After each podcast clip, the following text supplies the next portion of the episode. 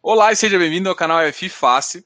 E aqui é mais um FI Fácil Entrevista. E eu tenho o prazer de receber Fernando Zicas, quase um sócio aqui do canal, já veio aqui várias vezes e está vindo Opa. aqui de novo para apresentar o produto e também a gente falar de um mercado que todo mundo está de olho, o mercado de logístico. Não, é não Fernando? É isso aí, pô. Agradeço a promoção aí para sócio, sócio minoritário do canal, com certeza, mas um prazer tá aqui de novo, né, comentando sobre o mercado que da outra vez que estive contigo a gente falou bem mais sobre o mercado de escritórios, né, que acho que era o enfoque daquele momento, todo mundo tentando entender para onde que o mercado de escritórios ia, como tinha sido de fato o impacto, né, do home office sobre sobre esse setor. E agora para falar do mercado logístico, que é um pouco a contramão de, de toda a crise aí do mercado de escritórios, o mercado logístico está tá decolando, então um pouco da ideia de compartilhar alguns dados sobre esse setor hoje. Não, eu vou confessar um negócio para você.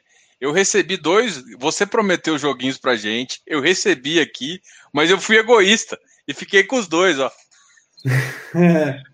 Aí eu prometi. Eu não, eu não, tentei, eu não tentei jogar com dois baralhos ainda para ver como funciona, né? Você seria o primeiro.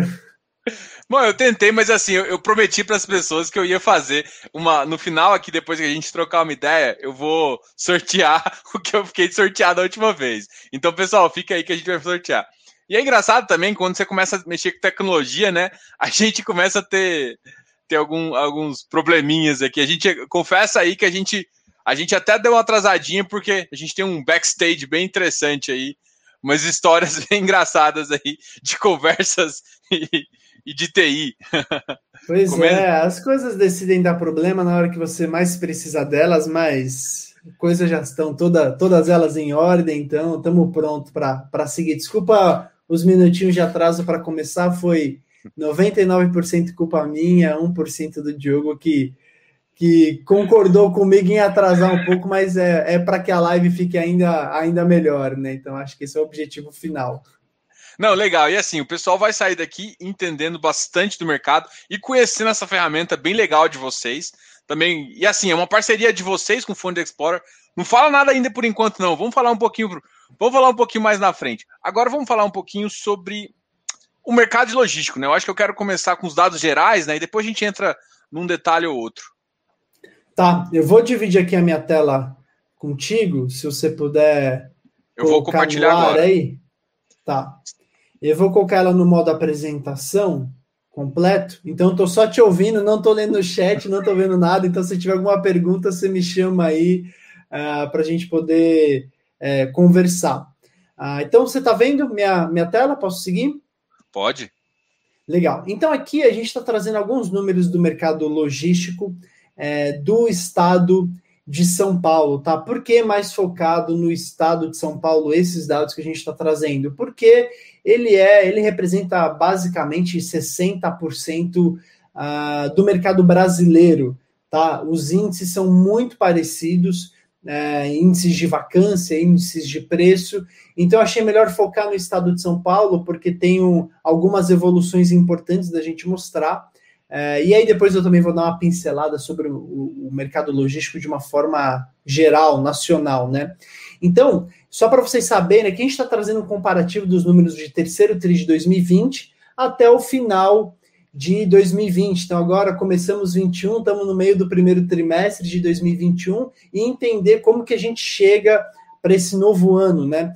Então, o mercado de condomínios ah, no estado de São Paulo ele cresceu de 321 condomínios prontos para 322, né? Então nós tivemos um acréscimo de um. Só para vocês terem uma ideia, um comparativo, o mercado de condomínios logísticos prontos no Brasil é de aproximadamente 590, acho que são 598. Então, só no estado de São Paulo tem 322, como eu falei, algo como 60% aí de todo o estoque nacional. Tá? Esse estoque cresceu de 13 milhões e meio para 13, é, 13 milhões 672 mil. O estoque ele cresce basicamente de duas formas. Uma, quando a gente tem um novo condomínio entregue, que foi um desses casos, e o segundo é quando você tem um novo galpão entregue dentro de um condomínio já existente. Eu gosto de fazer esse comparativo é, contando um pouquinho da história de escritórios, porque fica mais claro de entender. Você não constrói um edifício comercial ou até mesmo residencial, por exemplo, até o quinto andar, e aí você coloca para vender ou alugar. E depois que alugou, você constrói do sexto ao décimo. Aí depois você espera alugar. Depois que alugou, você constrói do décimo primeiro ao décimo quinto. Não é assim. Ou ele está pronto, ou ele está em construção. No mercado logístico, nós temos diversos status. Então você pode ter um condomínio em construção, e aí esse condomínio virou, ficou pronto, e dentro desse condomínio pronto, você pode ter um galpão, uma nave pronta, uma nave em construção, uma nave ainda em projeto que está num terreno. Então, o mercado, como eu estava dizendo, ele cresce o estoque de duas formas, seja com um novo condomínio ou com novos galpões sendo entregues dentro de condomínios já existentes. Então, a gente tem o mercado crescendo nessas duas frentes e nesse quarto trimestre aconteceu as duas. Então, a gente teve um condomínio novo, mais outros galpões sendo entregues em condomínios que já estavam prontos. Tá? A gente pode ver que o estoque ocupado ele aumentou significativamente, ou seja, ele cresceu de 11 milhões e quase 300 mil metros de estoque ocupado para 11 milhões 837 mil metros, ou seja, a gente tem aqui uma absorção líquida de 550 mil metros quadrados aproximadamente. O que é absorção líquida? Para quem ainda não conhece esse conceito, é muito importante se você investe em fundo imobiliário, conhecer esse conceito de absorção líquida, que serve tanto para escritórios quanto para o setor logístico. O, o, o, o, índice de absorção líquida ele mostra a diferença, a variação de metros quadrados ocupados em um determinado é, setor, comparando com o trimestre anterior. Ou seja, se um trimestre você tinha 10 milhões de metros quadrados ocupados e no outro trimestre você teria 11 milhões de metros quadrados ocupados, você tem 1 milhão de absorção líquida. Às vezes essa absorção é negativa. Você pode ter 10 milhões de metros quadrados ocupados e as empresas devolvem, o mercado fecha o outro trimestre com 9 milhões de metros quadrados ocupados. E aí você tem uma líquida negativa de menos 1 milhão de metros. Então, a líquida, porque o que, que acontece? Às vezes as pessoas estão acostumadas a olhar a taxa de vacância. E às vezes a taxa de vacância sobe e pode dar aquela sensação, ah, as empresas estão devolvendo. Mas tem mais Mas entrega. não, às vezes as empresas estão ocupando mais, só que as entregas são muito grandes, então a vacância sobe, mas a absorção líquida também é positiva. Isso aconteceu em alguns momentos no mercado logístico, em outros momentos no mercado de escritórios. Então, por isso que para temperatura de mercado, é muito mais importante você olhar para a absorção líquida, para ver se você tem mais metros quadrados ocupados ou não, se o mercado está é, retroagindo ou crescendo em termos de, de empresas ocupantes, do que olhar para a taxa de vacância, que tem muita influência dessas novas entregas. Tá? Então, bom, aqui a gente pode ver que no estado de São Paulo nós tivemos uma líquida de 550 mil metros quadrados no, no, novas ocupações em apenas um trimestre, no quarto trimestre de 2020. Então, um crescimento muito forte, que na série histórica que a gente monitora, só se comparou com um trimestre lá no meio de 2013, que também teve uma líquida de quase 540. Essa líquida foi um pouquinho maior, em coisa de 2, 3 mil metros. Então, o mercado crescendo de uma forma recorde, se a gente comparar desde 2013. Tá? O estoque disponível, obviamente, esse estoque disponível está caindo e a taxa de vacância, como consequência, cai também e ela vem caindo de uma forma abrupta, tá? Caiu de 16,6 para 13,4, são mais de 3 pontos percentuais num único trimestre. Aí tem muito a ver também com essa absorção líquida e tudo mais. E aí, é, e nesse trimestre que teve entregas, né? Então teve uma entrega, aumentou o número de área e mesmo assim. Uma outra pergunta, até que do Barba aqui, é, ele fez a seguinte pergunta: esse estoque é de ABL de fato ou envolve área do terreno também? É, Não, é só... de ABL construída. Tá? ABL. E esse estoque a gente está considerando só o que está pronto. Tá? Só para vocês terem uma ideia comparativa, aqui o estoque total do estado de São Paulo é de 13,5 milhões. O estoque do Brasil é de 24 milhões de estoque pronto. Eu estou dizendo Brasil porque eu tenho esses números do Brasil na cabeça. A gente tem 24 milhões prontos, 2 milhões em construção, que vão ser entregues nos próximos 6, 9, 12 meses, e mais 22 milhões em potencial construtivo, que a gente tem monitorado como projeto, que a gente está falando basicamente de terreno. Ou seja, então o mercado ele, de condomínios, isso falando só de condomínios, o mercado ele pode dobrar de tamanho ah, nos próximos anos. Então, recapitulando esses números, são 24 milhões no Brasil prontos, 2 milhões já em construção e outros 22 milhões em projeto. Tá? Então, esse número é só de ABL do que já existe, do que está pronto, né, disponível. Eu vou aproveitar e já emendar uma outra pergunta, até do, do, do nosso querido amigo Barba, que ele falou o seguinte: o gestor da Blue Macau uh, falou algo interessante esses dias. A cada um bilhão de e-commerce precisam de novos 100 mil metros de galpões. E aí ele está perguntando o que, que, que, a gente acha disso e as projeções futuras, né? Parte das projeções futuras você acabou já comentando, né? Em termos de crescimento. Mas essa questão mesmo de, de crescimento do e-commerce, ele está impactando tanto nesse, nesse número para cima que você está vendo? Sim, o mercado de e-commerce está impactando bastante, pelo menos em 2020, quando a gente pega as três maiores é, não vou nem dizer que são as três maiores, porque é, maior ou menor tem uma análise de empresa aqui que não cabe a nós fazermos. Mas as três empresas que mais absorveram é, condomínios logísticos em 2020, que foram Amazon, Mercado Livre e Magazine Luiza, só essas três empresas, se eu não me engano, elas foram responsáveis por mais de 30 novas locações apenas em 2020. Então, essas empresas, e a gente nem está citando outras, Porto Belo, que cresceram, outras empresas é, de e-commerce que também tomaram mais espaços, mas olhando só para essas três, elas locaram muito, muito, muito, muito espaço é, em 2020. Elas chegavam a alocar quatro novos centros de distribuições em um único trimestre. Então, foi um volume muito grande, que é óbvio, é um impulsionamento do e-commerce.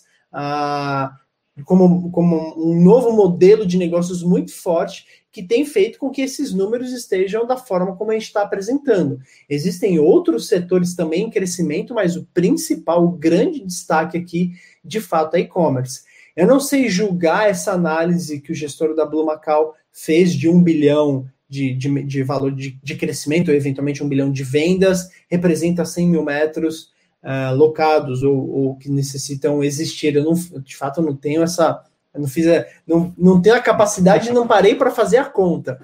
Mas que eu posso afirmar que o crescimento do mercado logístico, que é essa disparada que a gente está vendo de recordes, de queda de vacância, mesmo com novas entregas, tem muito a ver com a expansão do e-commerce no, no, ano passado, principalmente depois da pandemia, do início da pandemia, né? O último semestre foi muito forte para e-commerce.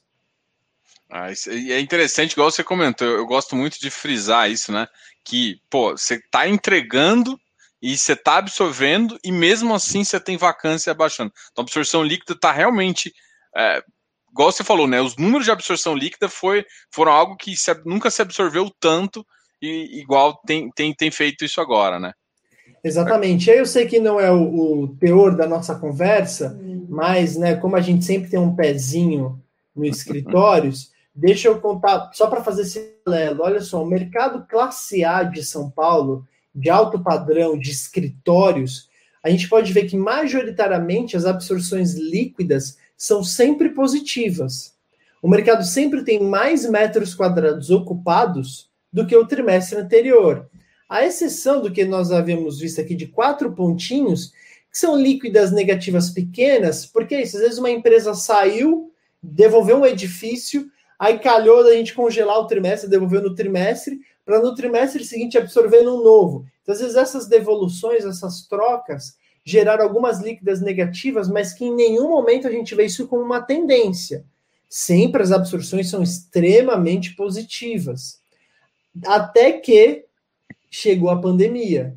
Então a gente está vendo que aqui no início do ano, primeiro TRI de 20, mercado super favorável para escritórios, até março, crescendo, os números lá para cima, tudo normal. Aí o segundo TRI, terceiro TRI, quarto TRI. Então é um mercado que aqui a gente está vendo que a absorção líquida refletiu bem o momento do mercado de escritórios das empresas devolvendo. Quando eu olho aqui o mercado B e C de São Paulo, Olha só, o mercado B e C de escritórios sofria muito nos últimos anos também, de 14, 15, 16, 17, quando a economia não estava lá, essas coisas. O mercado. E aí teve o um movimento flight quality, ou seja, as empresas estavam saindo do B e do C e indo para o mercado classe A. Chegou um momento aqui de final de 18 para 19 para 20 que o mercado começou a crescer como um todo. Mesmo o mercado B e C começou a absorver bem. Então o mercado de escritório estava num ciclo positivo. Só que aí quando chega a pandemia, o mercado B e C sofre muito mais do que o mercado classe A.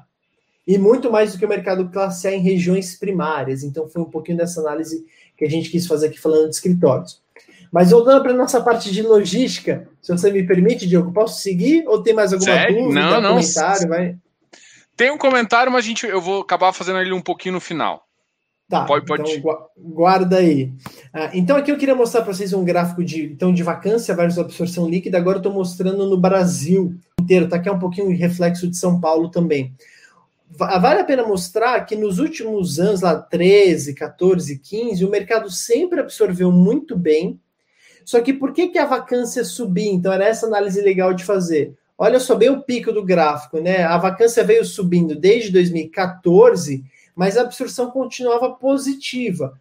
Por que disso? Porque a entrega era maior do que a absorção. De 2000, aqui eu não trouxe o dado de, de entrega também para não tumultuar, mas de 2017 para cá, que a vacância veio caindo, é porque as absorções, obviamente, continuaram positivas, só que o volume de entregas foi muito menor. Tá? Então, por isso que derrubou. E agora a gente tem a vacância tendo essa queda, não só porque o volume de entregas não foi tão grande, a gente viu algo como cento e poucos mil metros em São Paulo, o Brasil deve ter sido um pouco maior, mas porque a absorção líquida no Brasil, que no estado de São Paulo foi de 550 mil metros positivo no estado, no Brasil chegou a ser quase 800 mil metros positivo.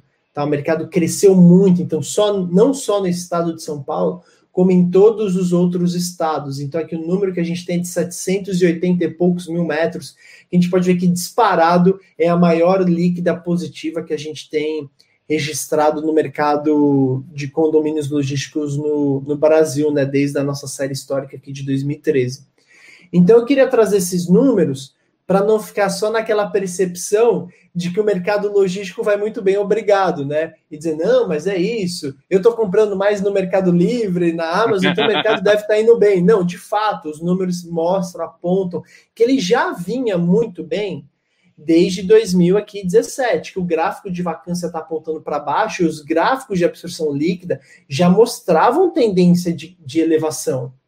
Só que o que aconteceu com a pandemia foi uma disparada em metros quadrados ocupados. Então, é, diga lá. Não, só uma pergunta. Você tem essa, também essa distinção é, entre uh, logístico, aquele A também, que tem uma certa pé direito de X, você tem essa, essa diferença também para saber qual que, ou seja, o de melhor qualidade foi mais, porque uma pergunta aqui que, que tem, inclusive, é mais ou menos sentido em termos de qualidade, né? A, a quali, os, os, os, melhores estão sendo consumidos primeiro. É basicamente essa minha, meu endereçamento de pergunta aí.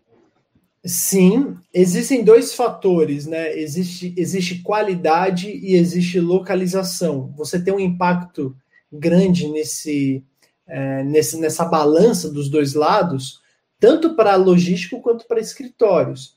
Então, por exemplo, voltando a fazer um comparativo com escritórios.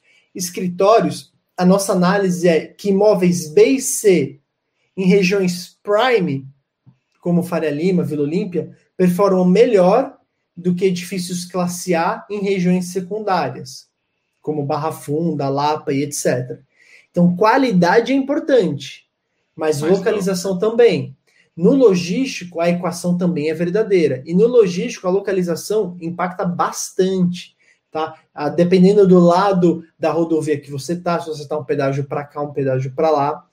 E tem um outro detalhe, que o mercado logístico brasileiro de condomínios, ele é muito novo. Eu não tenho esse número exato, tá? Eu posso estar aqui cometendo algum tipo de, de gafe, de distorção, mas eu tenho na minha cabeça que lá para os anos 2000, esse mercado logístico, ele não tinha nem um milhão de metros quadrados existentes.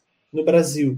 E hoje a gente tem 24 milhões de metros depois de 20 anos, 21 anos. Então ele é um mercado novo que cresceu absurdamente uh, nesse período. Então, por ser um mercado novo que cresceu absurdamente, quando a gente fala de condomínios, mais de 50% deles, a grande maioria, tem os requisitos mínimos para ser pelo menos um condomínio classe A.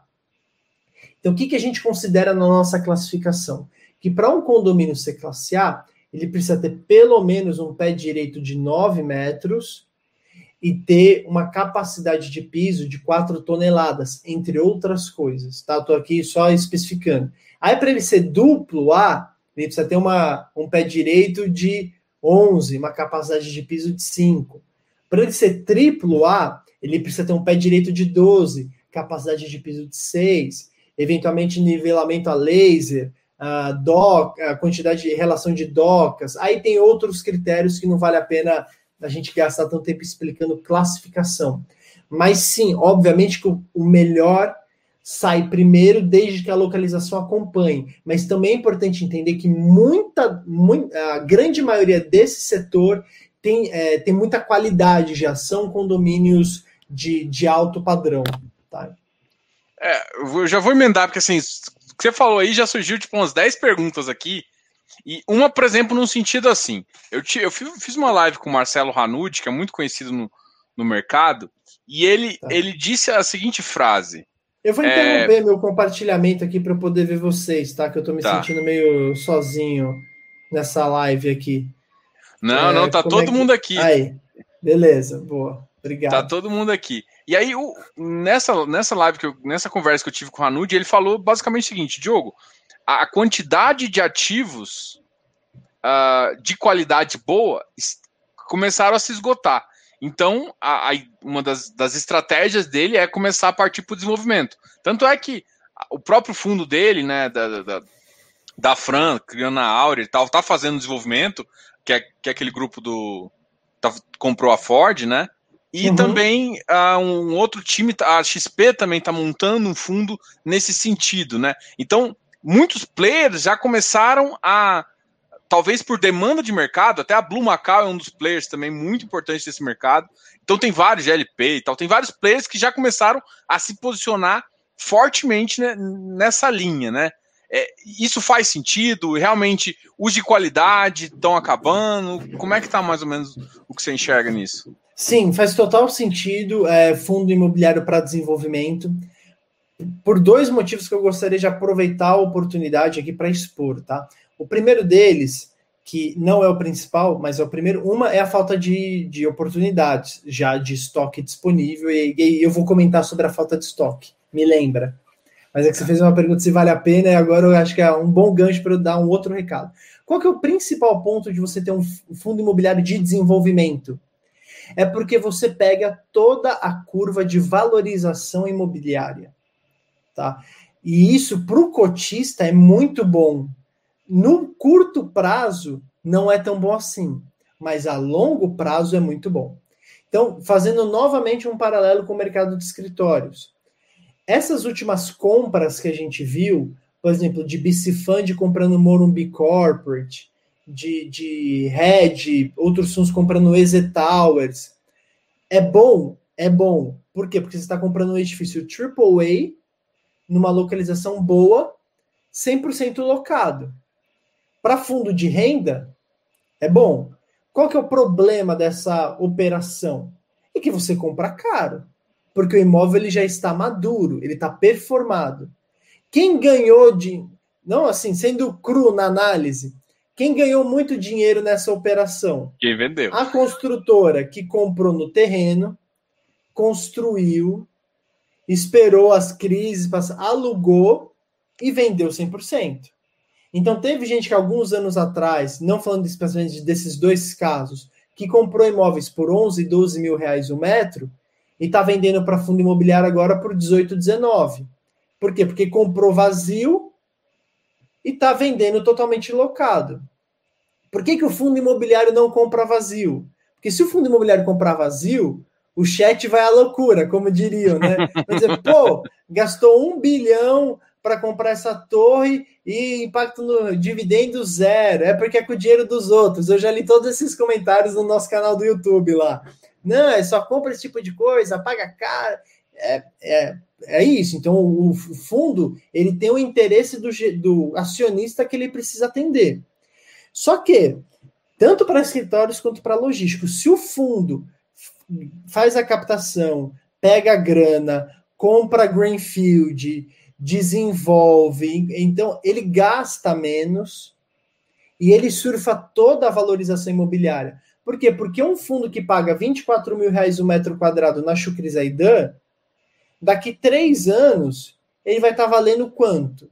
Ah, 25, 26. Você não. Porque ele já comprou que aquele imóvel está pronto. Ele comprou um adulto. Ele não comprou uma criança e viu crescer. Ele comprou um adulto que depois dos 18 anos não cresce mais. Mal comparando. Então, é, se o fundo, fundos com apetite para desenvolvimento, a curto prazo é isso, o cara não vai dar dividendo, aquela coisa toda, só que ele consegue, do ponto de vista de valor patrimonial, multiplicar patrimônio muito mais. Então, isso vale para escritórios como vale para logístico. Isso, pelo menos, é a minha opinião, é a forma como eu vejo o mercado imobiliário, de você surfar toda a valorização imobiliária. Agora, voltando para a pergunta. Eu já, eu já volto lá, eu partilho muito dessa opinião também. E é engraçado que o, o Hanuti fez uma, uma, uma, uma, frase assim que marcou muito também. Falou assim: não adianta pegar TIR pequena. O que, que é TIR pequena? Você pegar, comprar aqui, ficar com a renda e vender aqui. Isso é pouco. Quando você pega no um desenvolvimento, você pega o ciclo todo. Greenfield, você, sim, uhum. Cara, você pega uma TIR boa no longo prazo. E aí você pega um capital de 100 mil e gera 250. É isso que dá dinheiro, gente. É, não é pegar, ficar ganhando pouquinho, não. Tudo bem que muita gente está com a visão de renda, né? Mas, mas, o que dá dinheiro de verdade é, é Greenfield, né? Isso, isso é, tem que estar tá claro para todo mundo. Exatamente. E aí você, tá, você falou para eu lembrar você do estoque. Que você ia exato, puxar o gancho aí. Exato, exato. E era o que, eu, o que eu ia puxar agora. Agora, eu estou falando aqui ah, de que o mercado cresceu, etc. E o Hanush está falando de falta de estoque. Sim. Por quê? Porque entra o fator localização, tá? É, e, e, quando ele diz que a ponta da pirâmide, o alto padrão, já está com escassez, é porque na cabeça do Hanud, o alto padrão é qualidade e localização. Como que a gente faz as nossas análises de estatísticas do ponto de vista de localização? A gente pega o centro da capital, São Paulo, Praça da Sé, desenha um raio de 30 quilômetros. Ali existe os condomínios estão mais próximos da cidade, puramente localização. Aí você tem o segundo raio, que é o raio de 30 a 60 quilômetros. E aí você tem um raio de 60 quilômetros para lá, para o resto do estado. Quando eu olho o estoque de os, os condomínios são apenas a 30 quilômetros da capital, eu estou falando de quase metade de todo o estoque existente no estado, ele está aqui. E aqui a taxa de vacância é menor do que 10%.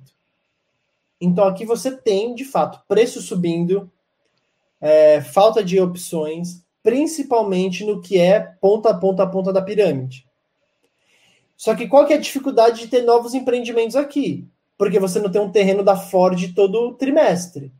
Porque o problema, o problema não era gente para comprar. Gente para comprar tinha 10. O Hanud comprou porque teve mais apetite, pagou mais aí, tem as, a competência de quem está comprando. Só que gente interessada tinha uns milhares. Então a oferta de terrenos com potencial construtivo nesse primeiro bloco é pequena, por isso que ele está dizendo, falta espaço. Quando a gente sai dos 30 vai para o 30 a 60, a taxa de vacância está naquela fase entre 10% e 15%. Então você tem estoque só que está diminuindo. Nesse miolo, a gente está falando de Cajamar, que é a Faria Lima dos galpões logísticos. Por quê? Porque é bom estar tá aqui no raio de 30, é bom estar tá no raio de 30, é melhor, você está muito mais perto da cidade. Só que aqui no raio de 30, você paga preço de raio de 30. Aí você vai pagar 25, 26, 27 reais o um metro quadrado numa locação. Aqui, quando você vai para o segundo raio, você já consegue apagar, você consegue pagar 18, 19, 20. Então, eventualmente, você paga menos na locação, gasta mais no transporte, só que tem uma balança.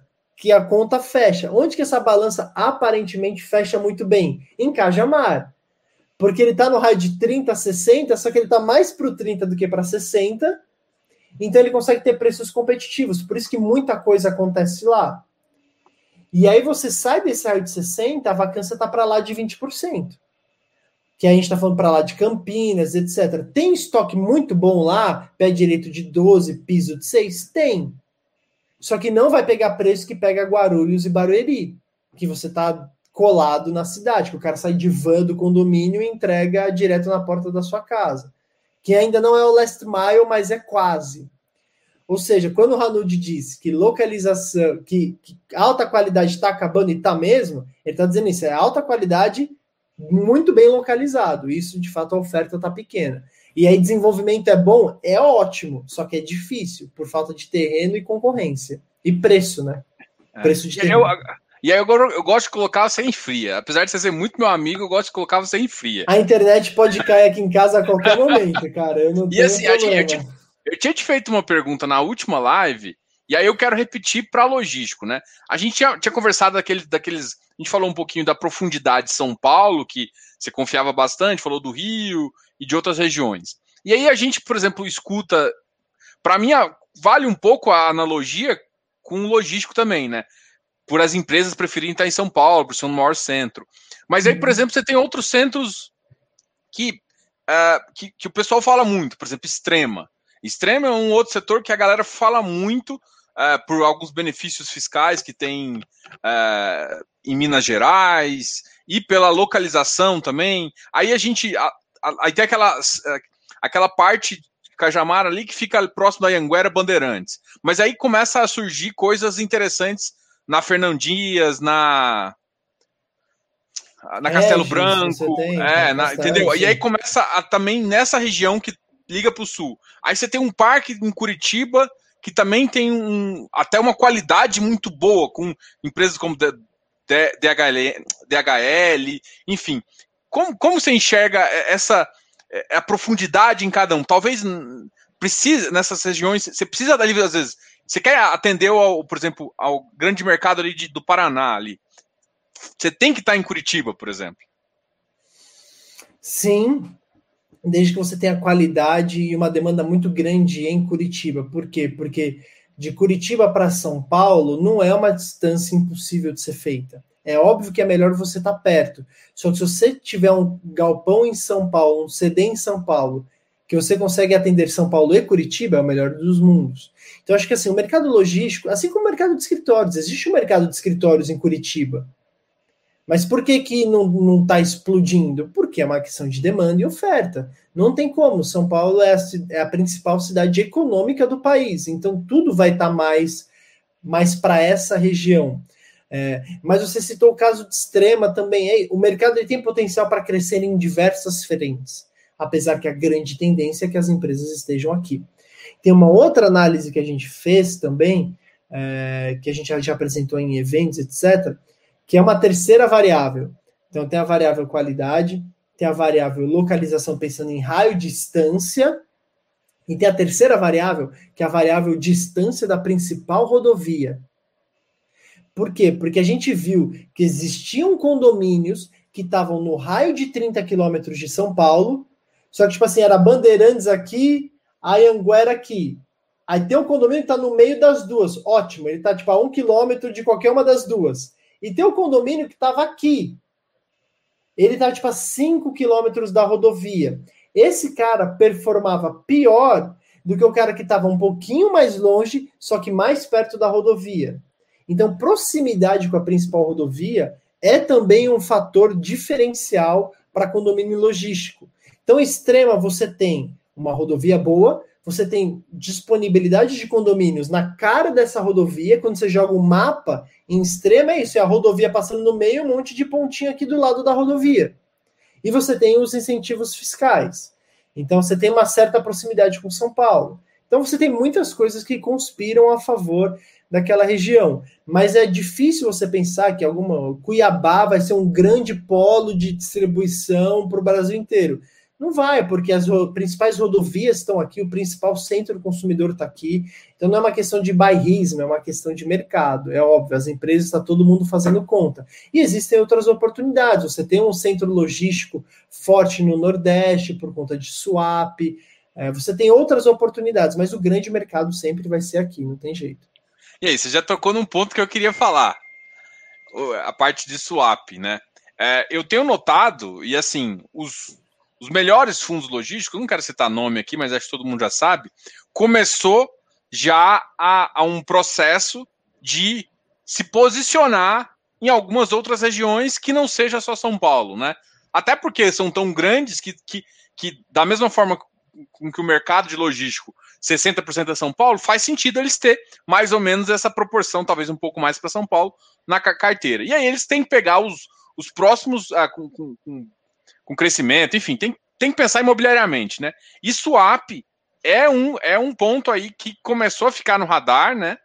É, e, e para mim faz muito sentido pelo, pelo porto lá crescendo, ah, tem uma, uma, refinaria lá, tem, enfim, tem várias estruturas e, e, podendo alimentar o Nordeste de uma forma em geral que faz isso. O que, que torna o swap isso e o que, que você, você enxerga como swap se, se mais for daquela água lá de Recife? Eu, eu acho que sim.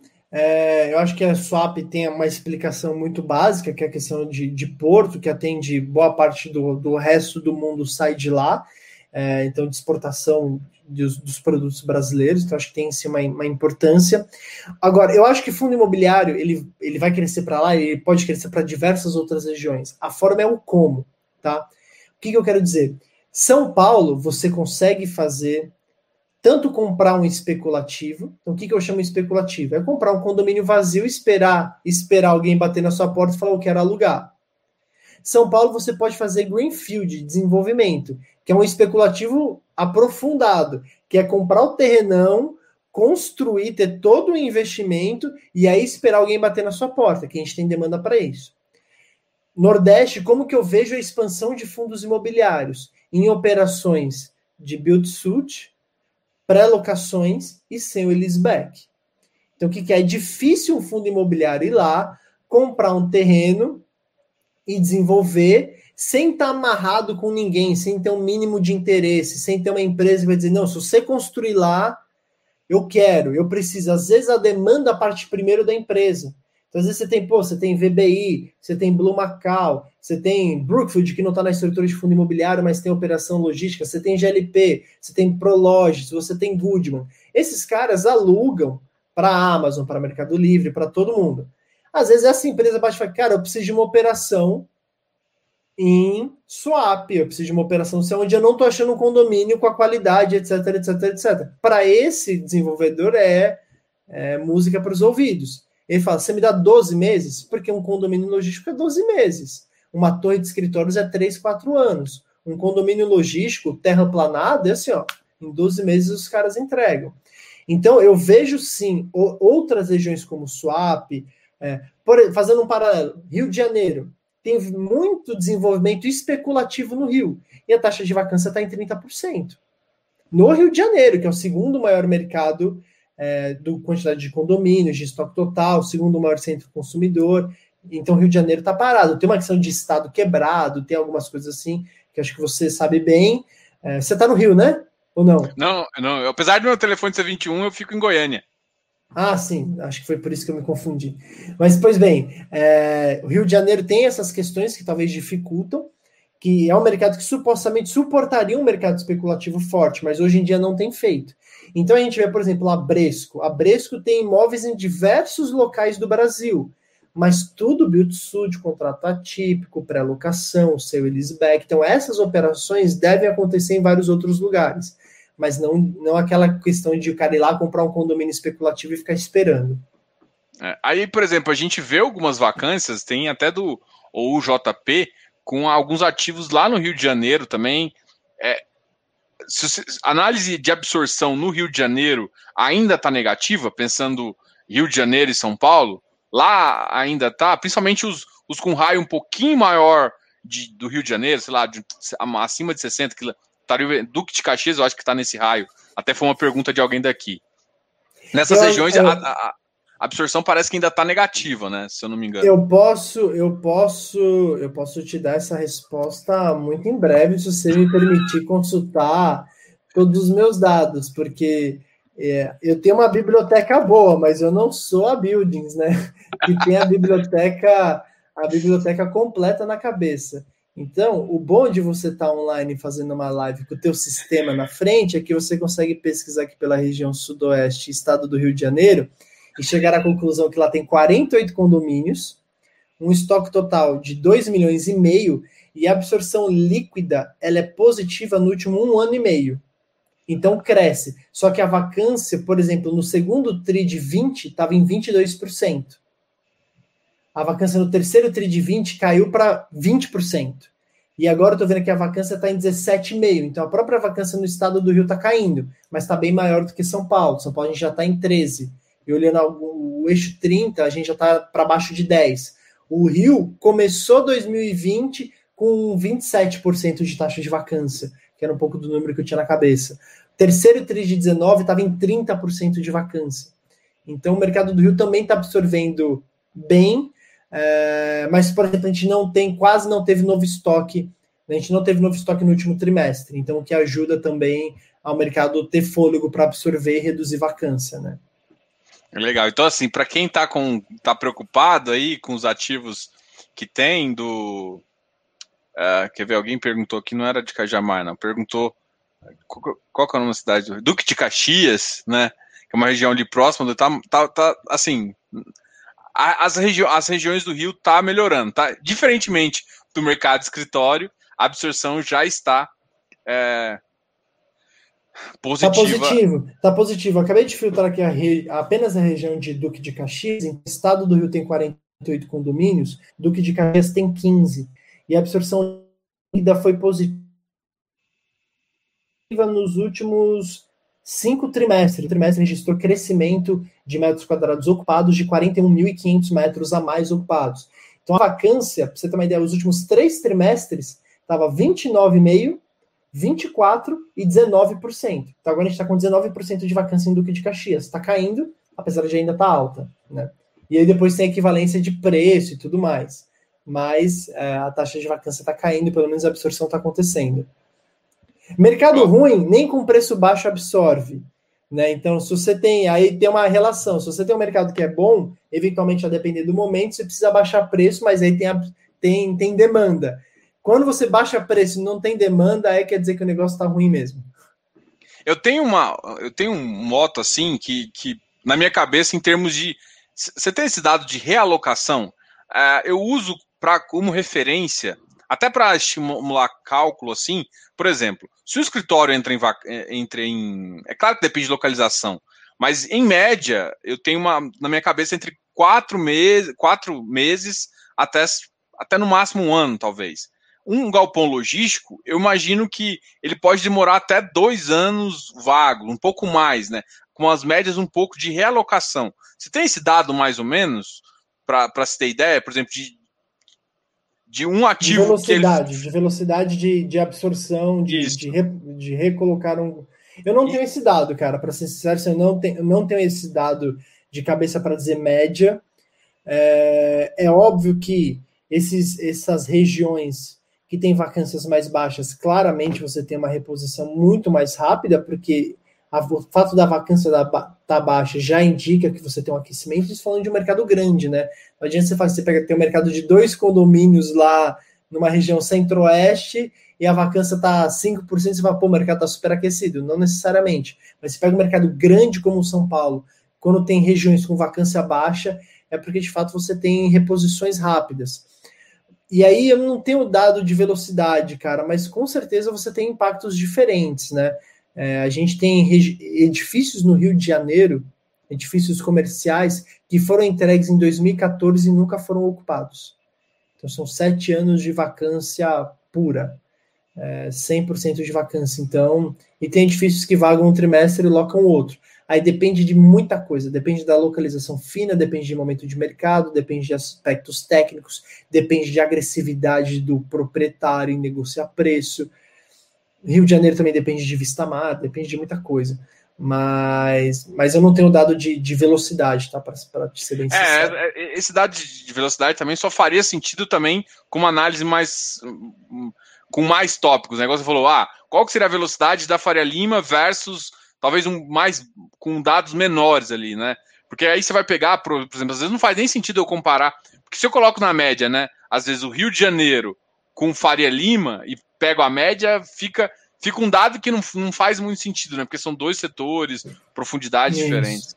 Isso. Né? A gente vai ter alguns casos, né? Por exemplo, agora a região da Faria Lima, a gente falando de escritórios, a gente tem vacância, então é importante para ver como que vai ser a reposição disso, a gente tem uma expectativa de reposição alta. Agora tem alguns fundos imobiliários que estão começando a sofrer com vacância em Alphaville, e aí eu acho que é um pouquinho tragédia anunciada, porque Alphaville você já tinha, a região já estava com 20, 20 e poucos por cento de vacância e aí vem uma pandemia, os teus inquilinos começam a dizer que vão devolver, aí você tem de fato um problema na reposição desses inquilinos. A Faria Lima estava com vacância 2,5%. Chegou o Birman 32 e chegou a pandemia, essa vacância está ali em 9, 10%. Aumentou bastante, mas ainda está 9, 10%. Então vamos ver como é que as gestoras trabalham na, na reposição desses inquilinos. Vai ser um exercício importante para ver como cada uma, traba, cada uma trabalha em períodos de, de crise, né? É, mas, Diogo, se você me permite, é, eu até tinha combinado aqui em off com o Diogo que eu precisava sair 10 para as 8, mas eu vou honrar os cinco, meus 5 minutos de atraso e, e, e, vamos acrescentar mais 5 minutos na live. Se a gente precisar fazer outra muito em breve, a gente faz também. Mas eu queria navegar um pouco no Funds Data, se você me permitir, cara, de mostrar a ferramenta aí. Show, compartilha aqui com a gente e eu já, já falo. Não sei se o pessoal já fala daí da, da parceria de vocês com fãs, já vai falando da parceria enquanto a gente vai compartilhando. Como é que surgiu a parceria? Até você fez uma, tem uma live de você com o Jacinto também uh, sobre essa. Eu já estou compartilhando aqui, tá? Ah, legal. Pois é, a gente tem, a gente tem uma, uma live no canal do, do Funds Explorer que a gente mostra é, o sistema o sistema em funcionamento, né, mais de uma forma mais completa para quem quiser para quem quiser ver por lá. É, mas ela surgiu, enfim, a gente já teve uma conversa há muitos anos, existia o interesse de ter uma ferramenta muito mais voltada para análise imobiliária de ativos, né, é, do que as análises mais é, financeiras, de dividendo e etc. E a Builds, a gente começou a produzir muito conteúdo uh, de fundo imobiliário. Foi até assim que o Diogo descobriu a gente, porque não, não sabia que a gente existia desde então, e aí descobriu a Buildings, e a gente começou a fazer esse material, e, e o nosso público de, de mídia agora começou, pô, Fernando, mas a base de vocês é sensacional, mas eu preciso ter acesso a isso na pessoa física. E a gente só tem produtos, até então tínhamos produtos institucionais para as empresas e para as gestoras. Então a gente calhou um pouco dos dois mundos. O Funds Explorer, que já tinha uma base de investidores, pessoa física muito grande, atendia esse público e queria ter mais dados imobiliários, e a gente com muitos dados imobiliários e querendo criar um produto mais de varejo. Então o nosso casamento foi muito natural. E fruto desse casamento, a gente chegou aqui no Funds Data, que para quem quiser conhecer, entra lá no site do Funds Explorer Vem aqui em assinaturas e tem aqui o Funds Data Buildings. Vocês vão ser levados para a landing page do produto, onde vocês podem fazer a contratação. E uma vez contratados, vocês vêm aqui em área do assinante, Funds Data Buildings, e vocês vão entrar aqui nesse sistema uh, que, é, que é propriamente o, o Funds Data. Então aqui eu vou passar rapidamente pelo que ele faz. Aqui a gente consegue fazer a busca por qualquer ticker de fundo imobiliário. Então, por exemplo, a gente está falando do HGLG. Então, eu digito HGLG11, ele me acha, eu dou um clique, aqui um double clique, e o que, que ele vai fazer? Vai abrir para mim aqui numa nova aba, o Credit Suisse CSHG Logística, que é o HGLG11, e vai me trazer os detalhes desse fundo imobiliário. Então, portfólio, taxa de vacância, inquilinos, tem diversas informações que estão aqui. Então, olha só, o fundo tem 16 propriedades, que dá um estoque de é, 616 mil metros quadrados, que atualmente está com uma disponibilidade de 118 mil metros, que dá uma taxa de vacância de 20%. Tá? Então, aqui a gente vê a localização desses ativos no mapa. Aqui eu consigo ver ativo por ativo, tá vendo? Aqui eu tenho a distribuição deles, então 100% desse fundo ele é industrial. Então tenho fundos tipo Kiné, a gente pode abrir se der tempo, que tem 30% escritório, 70% industrial do ponto de vista de ABL. Mas a gente clica aqui em industrial, ele abre para a gente um gráfico de classe. Eu tá vendo o que, que é. Opa, deixa eu botar aqui um. Eu filtrei no AAA aqui. Deixa eu botar uma linha a mais. Então, olha só, a gente tem um gráfico de, de classificação é, de ativos entre o que, que é classe A, o que, que é classe B. Peraí que ele. A minha internet, cara, ele tá. Ela tá dando umas travadas aqui. Então não tá indo muito bem. Agora foi, ó. Então a gente está vendo que grande parte do portfólio deles é de, de classe A, né? Então você tem 10% do Triple A, quase 68% do Double A, enfim, você tem muita coisa. Aqui, quem são os principais inquilinos desse fundo? E aqui as últimas transações que envolveram eles. Então, uma venda ah, do Cone Multimodal por 1.600 metros. Acho que é, aí você tem algumas vendas, você tem compras, você tem todas as transações que acontecem, seja de locação, aparecem por aqui. Aqui você tem uma lista de todas as propriedades, com qual a classificação deles, qual que é o status hoje, o que, que tem vacância, etc. Aqui uma lista de todos os inquilinos, então não só os principais, mas aqui você consegue ver como o portfólio está é, dividido, né, como ele está pulverizado do ponto de vista de ocupação, sendo a Volkswagen o principal ocupante. E aqui você tem o que ele tem só ofertado. Então, onde está concentrado a oferta deles. Então, você consegue ter diversas informações para esse fundo. Vamos pegar aqui um outro exemplo. Vamos pegar, por exemplo, o BRCA11 também, ou vamos pegar o VILG. Não sei se você tem preferência. Ah, pode, ser os, pode ser os dois, o Bresco ou o VILG mesmo. Vamos começar com o Bresco. Então, né? Vamos começar com o Bresco. Então, a mesma coisa, ele vai abrir aqui o, o fundo da, da Bresco, vai trazer, então, ó, por exemplo, já o Bresco tem 4% de vacância, apenas, uma BL de 355 mil metros. Então, aqui a gente consegue ver, olha só, todas as propriedades e a oferta dele está apenas no Bresco Itupeva. Aí você dá um double click, você também abre os detalhes do Bresco Itupeva.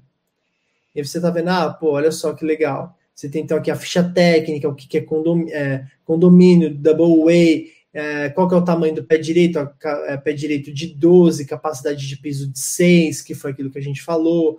Aí tem a localização dele no mapa, redondinho. Tem essa parte de galpões e módulos, então tá vendo? Ele é uma nave apenas, é um único galpão que tem um inquilino, a Rect Rect Bank, aqui não vou pronunciar, e aí você tem outra parte que agora tá vaga, qual que é o preço pedido.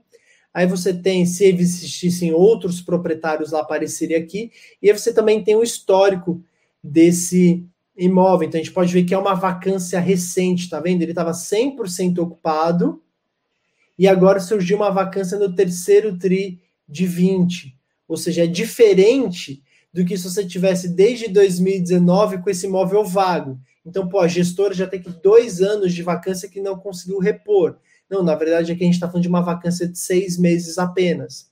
Então, tudo isso é importante também para você ter comparativo na hora de dizer. Então, olha só, a taxa de vacância na região deles hoje é de 13,5%. Então, a gente pode dizer que é uma taxa de vacância baixa.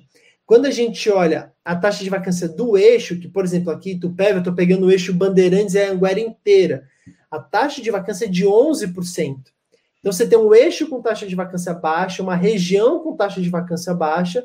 Então, a chance do Bresco e Tupéva ter reposição, ela é boa. Até porque o preço pedido dele é 19 e a média do preço pedido da região é de 19,2. Então ele está com preço compatível um pouquinho mais barato. Se você for considerar que ele tem uma qualidade muito boa, talvez ele tenha preferência de um inquilino que busque aquela região.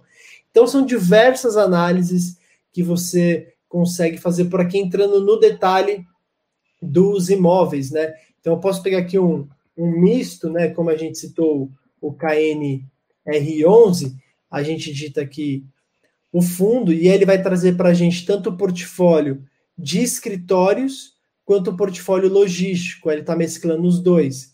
Então, em escritórios, eles estão com 20% de vacância, mas em logístico eles estão com 6% apenas. Então, aqui tem por ABL, ops, fui parar lá na África. Por ABL, ele tem aqui ó, 24% da ABL de escritório, 76% de industrial. Aí você clica na ABL de escritórios, você vê que a grande maioria aqui ó, é de empreendimentos de padrão classe A. Você tem um B aqui também, 30% B, 70% classe A. Então, é um fundo bom. Aí você vê que os principais inquilinos, laranja são os de logística, azuis são de escritórios. Então, obviamente, por ABL, os logísticos são, são muito maiores. E aqui, últimas transações também que envolvem. Então, compra uma locação que foi feita no Boulevard para o Google, uma locação que foi feita no Lagoa, no Lagoa Corporate para essa Carum Petróleo. Enfim, tudo que acontece com o fundo, você fica sabendo por aqui. Então, essa é uma forma de pesquisar. A outra forma é quando você entra lá no Funds Explorer e cria uma carteira imobiliária. Sabe, ah, eu comprei esse fundo, eu comprei esse, eu quero comprar. Você monta uma carteira dos sonhos, uma carteira com aquele dinheiro que você não tem, mas você está montando para estudar. Então, por exemplo, eu montei aqui a minha carteira Funds Data e coloquei cinco fundos. E aí, quando eu abro a minha carteira Funds Data, o que, que ele está fazendo? Uma mescla da página de todos esses fundos e vai me trazer uma informação consolidada, o que é super legal. Então, por exemplo, para minha carteira Funds Data, que eu tenho cinco fundos imobiliários, a minha taxa de vacância é de 13% dessa minha carteira, sendo que ela é 12% vacância em edifícios comerciais. Deixa eu tirar um pouquinho do zoom aqui.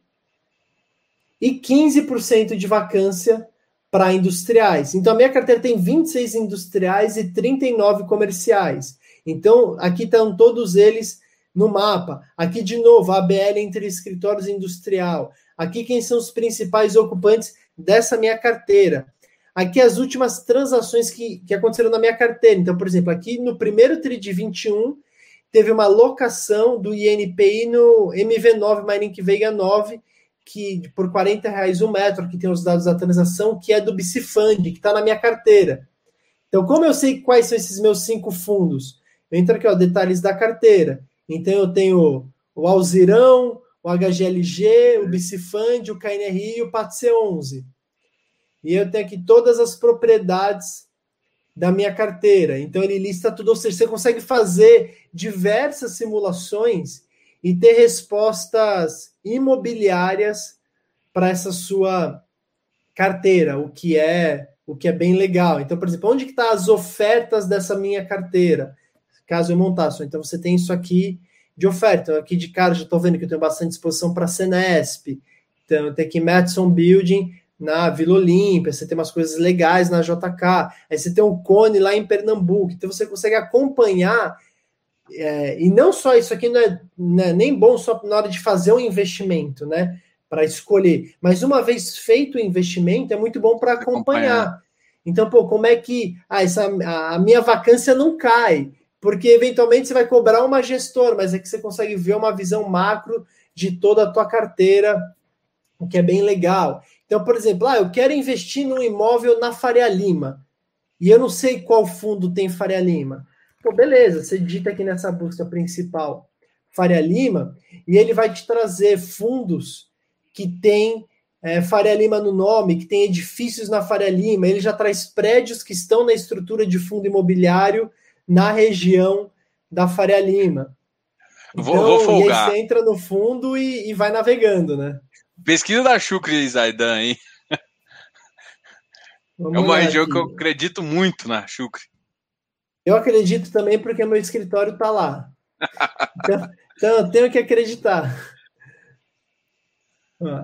o meu, meu escritório, eu estou, eu estou aqui. Ó. Quem quiser visitar a Buildings um dia, a gente está aqui na Henri O meu prédio não está na estrutura de fundo imobiliário, mas vocês ainda, serão ainda. Bem, muito bem-vindos. É. Mas aqui a gente tem, ó, tá vendo? Então, a, a diversidade de fundos imobiliários tem exposição para aquela região. Então, HGRE, Vino 11, RBCO 11, o Fundo da Autônomo, Bicifund, Santander, é, BRCR, o Santander de novo. Então, tudo você tem aqui na mão. E aí você consegue ver que a lista por fundo e aqui é também a lista por prédio, né? E você dá o double clique no prédio, abre as informações do prédio. Então, cara, assim, do ponto de vista de cruzamento com dados imobiliários, é, é não é o melhor é que existe, porque a gente mesmo vai propor novas soluções, né? A gente está crescendo muito. Por exemplo, aqui na Home você consegue acompanhar as últimas transações que aconteceram em FIIs, independente se está na tua carteira ou não. Deixa eu dar um zoom aqui, ó. Então, olha só, tudo que aconteceu no primeiro trade de 21, ó. Xpin comprou em extrema.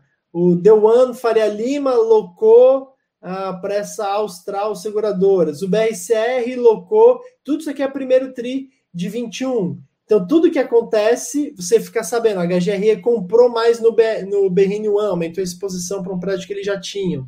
E aqui, conteúdos que a gente escreve, que a gente publica, vocês também têm uma, um fácil acesso por aqui. Então, é uma ferramenta que a gente está bastante satisfeito com o resultado e que com certeza ajuda muito o investidor a sair daquela análise assim, pô, tá me pagando 0,6 ao mês, tá legal, independente do que tá lá dentro. Precisa lembrar que a gente não está comprando um papel, a gente está comprando um tijolo. Lá atrás tem um tijolo. Então, qual é a classificação desse tijolo? Onde é que ele está localizado? Por exemplo, BRN One é um super ativo que o HGRE tem exposição. Só que aqui você consegue ver que dentro daquele ativo você tem outros 15 proprietários. E esses proprietários também têm vacância. Ou seja, o BRN1, a HGRE, ele não compete apenas com a vacância do mercado. Ele compete, por exemplo, aqui tá vendo, tá o fundo, aí você tem 15 proprietários.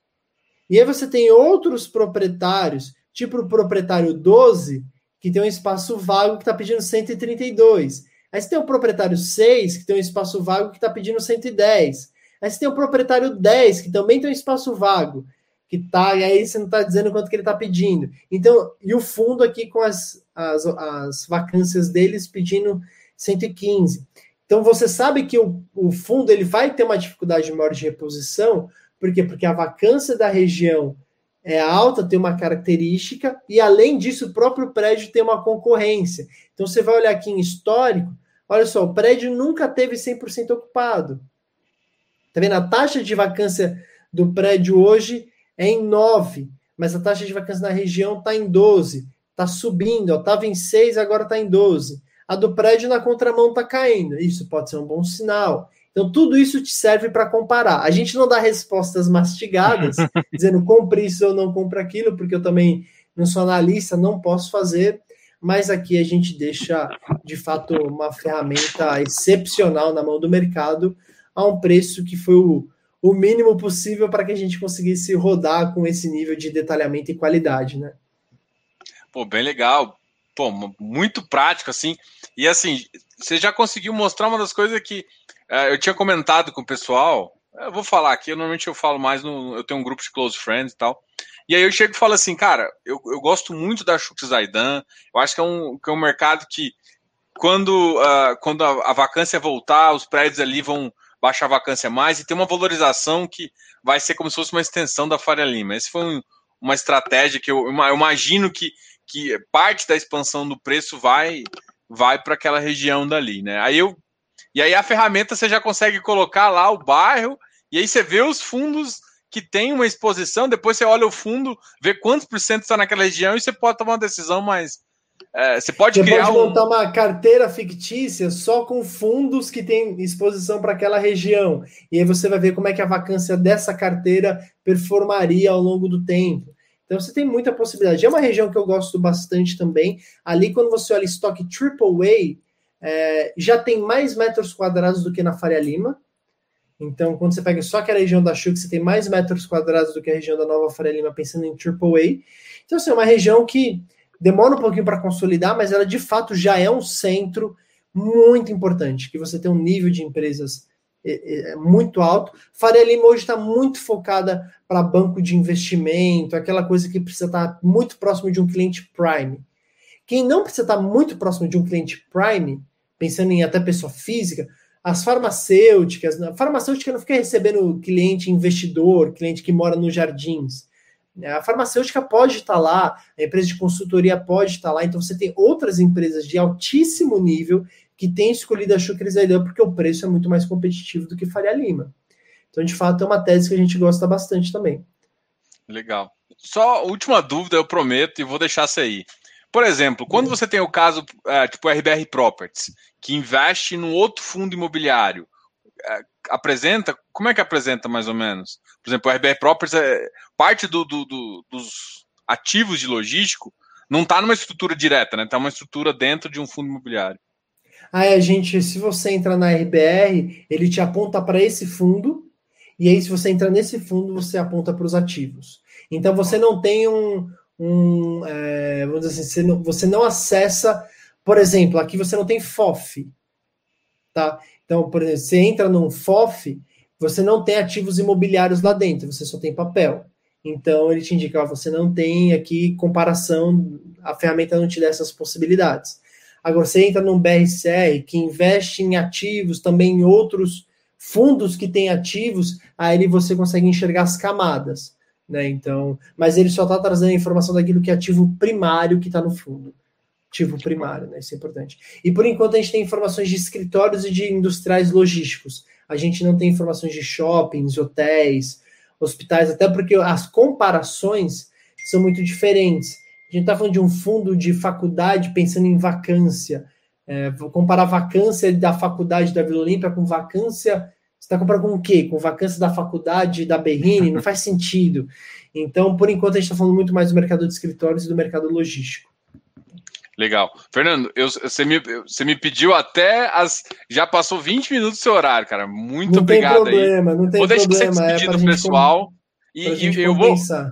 É, pessoal, fica aí que eu vou sortear agora ao vivo o negócio. Eu só vou liberar o Fernando aqui, que ele me pediu para sair 10 minutos antes, acabando que ele ficou 10 minutos depois. Mas Não, é porque a, a, minha esposa tinha um compromisso e eu tô com os meus filhos em casa. Então alguém precisa olhar as crianças. Nesses 10 minutos eles não aprontaram nada, mas ninguém garante que nos próximos 10 eles não vão aprontar, né? Então eu vou dar uma checada, ver se está tudo bem. Mas agradecer, Diogo, novamente o convite aí, a, a parceria. Espero que tenha sido proveitoso para quem está acompanhando a gente, para quem está assistindo, e eu fico à disposição. Se quiserem mandar perguntas fora daqui, entra lá no YouTube da Buildings, youtube.com.br Buildings, ou no Instagram da Buildings, que é buildings.company. É, a gente está super aberto à disposição. E bom, é isso. Contratem lá o Funds Data se vocês acharem que é um produto para vocês e depois manda manda um feedback para a gente se vocês gostaram.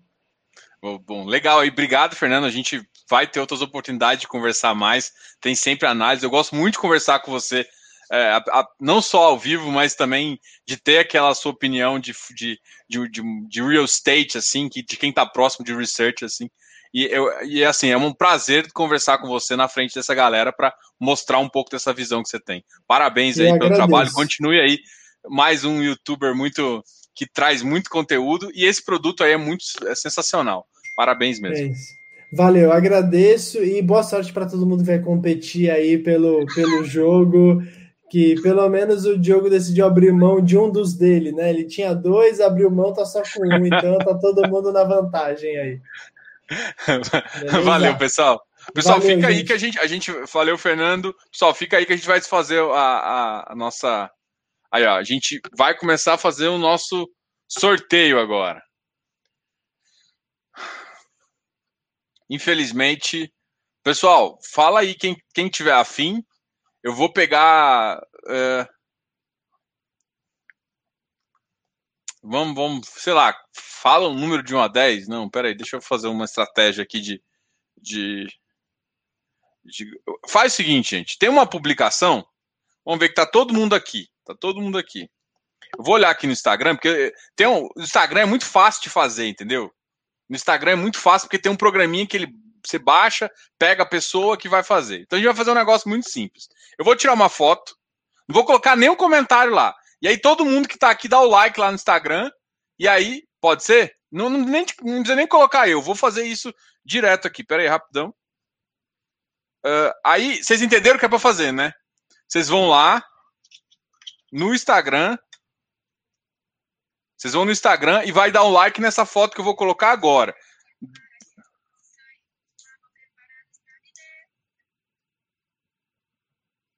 Fechou? Vocês entenderam? Vamos lá, tirar foto. Não, peraí, tá estranho. Ah, deixa eu virar aqui. Aí. Então, galera, tô publicando lá e todo mundo dá o curtir. Vou dar cinco minutinhos para você curtir. Enquanto isso, pode fazer outras perguntas para a gente falar. Curte para ganhar o joguinho. Joguinho. Então vai lá, curte. E aí depois de cinco minutos, quem curtir, eu vou, vou lá. Tá no, tá no Instagram do Fi Underline Fácil, tá? Acabei de publicar lá. Acessem aí, já, já dá um curtir lá que eu vou usar. Beleza? Vou, vou concorrer também, mas se eu ganhar, eu dou. Deixa eu chegar. Como é que chama? Instagram. Sorteio no Instagram. Peraí. Sorteio. Sorteio Gran, eu acho que chama isso. Isso. Sorteio Gran. Realizar sorteio. Então, vou colocar ao vivo a minha tela aqui também, para vocês verem que eu tô, tô fazendo exatamente isso. Só dá um tempinho, vocês entenderam? Ih, não tem Instagram. É, não dá. Eu ia falar para você criar um, mas não dá tempo, não. Vai lá, dá um like no, na, na, na fotinha lá, que aí eu consigo fazer isso. Aí quem ganhar, você vai ter que me passar pelo direct também a informação. Acabei de publicar uma foto lá, deixa eu até mostrar para vocês, deixa eu... Essa foto aqui, ó. Tem essa foto lá no Instagram, que é a foto dessa live. Dá um curtir lá. E aí vocês vão ganhar. Para quem quer curtir o negócio, eu vou e faço um sorteio aqui, rapidão. Nem fiz, nem fiz hashtag nem nada, só coloquei a foto lá, só para vocês. Até agora ninguém deu like. Vocês, vocês não estão querendo, não, né? Só eu dei like. Eu vou, eu vou, vou, vou me dar um like também. Pera aí, gente.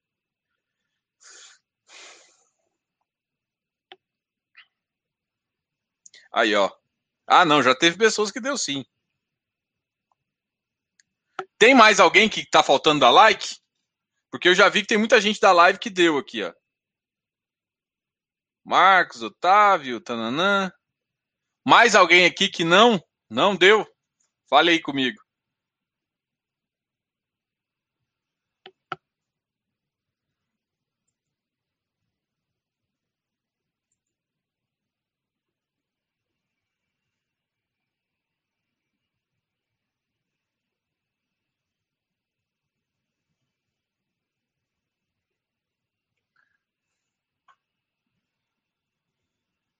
Curtido, curtido. Já deu like.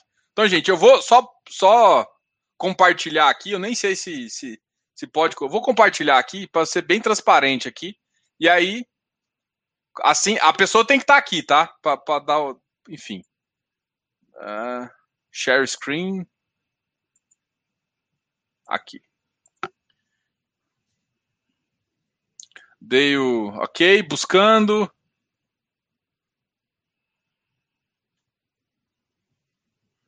Sortear número.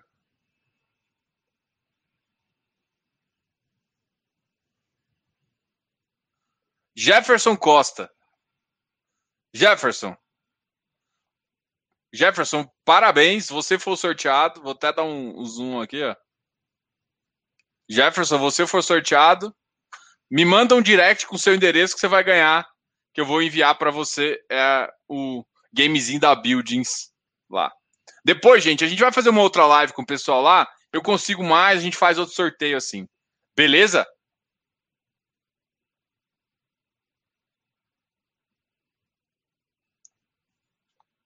Deixa eu comemorando aqui. Bora lá. Valeu, pessoal. Obrigado aí. Qualquer dúvida também sobre mais informações, tem as informações do, do, site da própria Buildings aqui na, na descrição. Vocês sabem que eu sou sempre aberto a perguntas e a gente, que a gente não sabe, a gente pesquisa, a gente estuda e aí a gente vai junto cada vez mais conhecendo esse mercado que é espetacular. Grande abraço a vocês excelente live e até mais, pessoal. Valeu. E assim, eu tô agradecendo offline, porque eu sei que ele vai acabar vendo esse finalzinho também. Obrigado, Fernando, foi uma excelente live. Pô, agradeço demais você ter ficado aí, ter um pouquinho, ter estendido seu tempo. E o pessoal adorou. Uh, cara, a gente conversou bastante sobre vários assuntos aí que, cara, quem tá vendo agora, quem começou agora a ver, não pode volta na live agora e começa a falar, começa a entender um pouquinho do mercado logístico, uma visão de quem é research, quem faz a pesquisa de mercado, entendendo uma visão de bem uh, de mercado imobiliário também. Cara, abração para vocês, até a próxima. Ah, deixa eu falar aqui, amanhã a gente tem uma live muito legal, amanhã não é aqui no meu canal. Ó, oh, Jefferson, ganhei alguma coisa na vida, vou, vou compartilhar. Eu acho que é eu e você, que assim, eu também não tenho sorte nem um pouquinho, Jefferson. E eu vou só falar uma coisa muito legal. Opa, vou criar o Instagram só para ganhar o jogo. Pô, é, valeu, pessoal. Amanhã a gente tem live com o professor. Amanhã no Resumo FIS. Amanhã é sexta-feira. Sexta-feira é dia de quê? Resumo FIS. O seu resumo semanal de fundos imobiliários. Na sexta-feira no canal FIS, tá ok? E amanhã a gente tem a live com o professor Baroni. A gente vai fazer a mesma conversa que a gente sempre faz e o Baroni vai lá estar tá prestigiando a gente na nossa conversa de sexta-feira à noite, tá? Valeu, pessoal. Até mais.